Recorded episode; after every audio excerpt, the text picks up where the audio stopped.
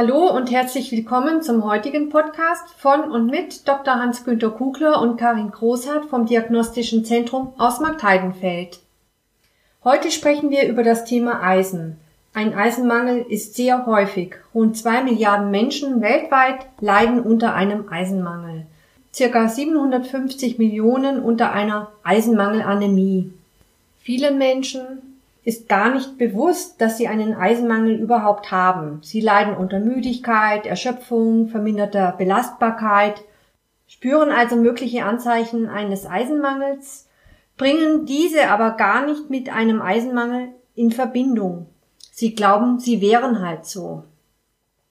Wie kommt das, dass man jahrelang sozusagen gedämpft durchs Leben geht, ohne die Ursache Eisenmangel erkannt zu haben? Die Bestimmung des roten Blutbildes, also die Messung der roten Blutkörperchen von Hämoglobin, Hämatokrit, reicht zwar aus, um eine Eisenmangelanämie nachzuweisen oder auszuschließen, aber das Nichtvorhandensein einer Eisenmangelanämie bedeutet keinesfalls, dass man keinen Eisenmangel hätte. Man muss dann unbedingt das Ferritin mit einbeziehen. Was ist Ferritin? Ferritin ist ein Eisenspeicherprotein. Der Ferritinspiegel hat in der Labormedizin ja einen großen Normbereich. Frauen 15 bis 250 Mikrogramm pro Liter und Männer 20 bis 500 Mikrogramm pro Liter. Haben Frauen jetzt, die zum Beispiel einen Ferritinwert von 18 Mikrogramm pro Liter aufweisen, eine gute Eisenversorgung, weil die liegen ja dann wirklich noch im Normbereich. Ja, das kann man jetzt nicht sagen. Der Normbereich ist übrigens in seiner Sinnhaftigkeit durchaus umstritten. Alle großen Studien definieren inzwischen einen Ferritinwert kleiner 100 Mikrogramm pro Liter als Eisenmangel. Und äh, man kann nicht davon ausgehen, dass Ferritinwerte am unteren Grenzwert unbedingt mit einer guten Befindlichkeit einhergehen. Also ich kann als Arzt oft beobachten, dass Frauen mit angeblich normaler Ferritinkonzentration trotzdem sozusagen auf dem Zahnfleisch daherkommen, müde sind, erschöpft, antriebslos, nicht belastbar. Und äh, es muss also in der Eisentherapie unbedingt darum gehen, dass man einen gute, eine gute Ferritinkonzentration oder eine gute Eisenversorgung erreicht. Kann man jetzt davon ausgehen, dass ein hoher Ferritinspiegel eine optimale Eisenversorgung widerspiegelt? Nein, davon kann man nicht ausgehen. Ferritin eignet sich nicht immer zur Bestimmung des Eisenstatus. Ferritin ist ein sogenanntes Akutphasenprotein, was bei Infektionen und Entzündungen ansteigt. In diesen Fällen ist Ferritin kein Indikator für die Beurteilung der Eisenversorgung. Vielmehr muss man dann den löslichen Transferinrezeptor bestimmen. Dies ist ein Messwert, der von Entzündungen oder Infekten nicht beeinflusst wird. Zur Beurteilung des Eisenstatus ist es deshalb auch wichtig zu wissen, ob eine erhöhte Entzündungsaktivität vorliegt oder nicht. Trotzdem kann man sagen, dass in den allermeisten Fällen Ferritin der beste und geeignetste Parameter zur Beurteilung der Eisenversorgung ist. Man weiß ja, Eisen ist wichtig für den Sauerstofftransport. Eisen ist also notwendig, damit die Zellen mit Sauerstoff versorgt werden. Welche Funktionen hat Eisen noch? Eisen hat grundsätzlich eine Vielzahl von Funktionen. Eisen ist zum Beispiel wichtig für die Hirnleistungsfähigkeit, für die psychische Befindlichkeit, wir brauchen Eisen im Energiestoffwechsel für die Herstellung des Energiemoleküls ATP. Die Schilddrüse benötigt Eisen für die Bildung der Schilddrüsenhormone. Auch die Steroidhormone werden mit Hilfe von Eisen gebildet. Eisen ist wichtig für die Immunkompetenz, die Entgiftungskapazität der Leber, auch für die Funktionsfähigkeit der Blutgefäße. Eisen ist beteiligt an der Bildung von Carnitin und an der Synthese der Kollagene. Das sind ja die häufigsten äh, Proteine im Körper, enthalten zum Beispiel im Bindegewebe, im Knorpelgewebe, Knochen und Haut. Eisen ist beteiligt an der DNA-Synthese, an der Bildung von Fettsäuren, am Stoffwechsel von Vitamin A und einiges mehr. Wir haben jetzt mal zusammengefasst, welche Symptome ein Eisenmangel hervorrufen kann.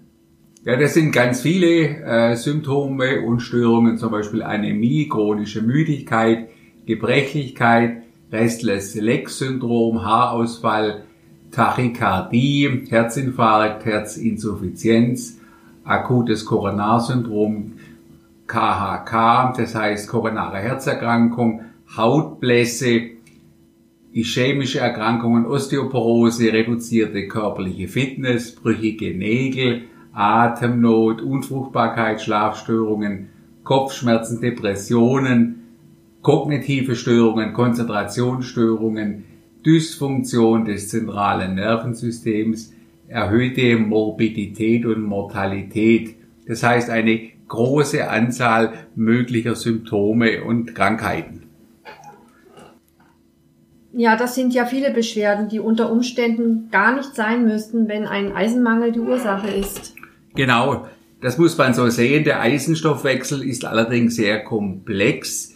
Häufig bringt eine Eisentherapie nicht den gewünschten Erfolg, ganz einfach deshalb, weil für den Eisenstoffwechsel viele weitere Mikronährstoffe erforderlich sind.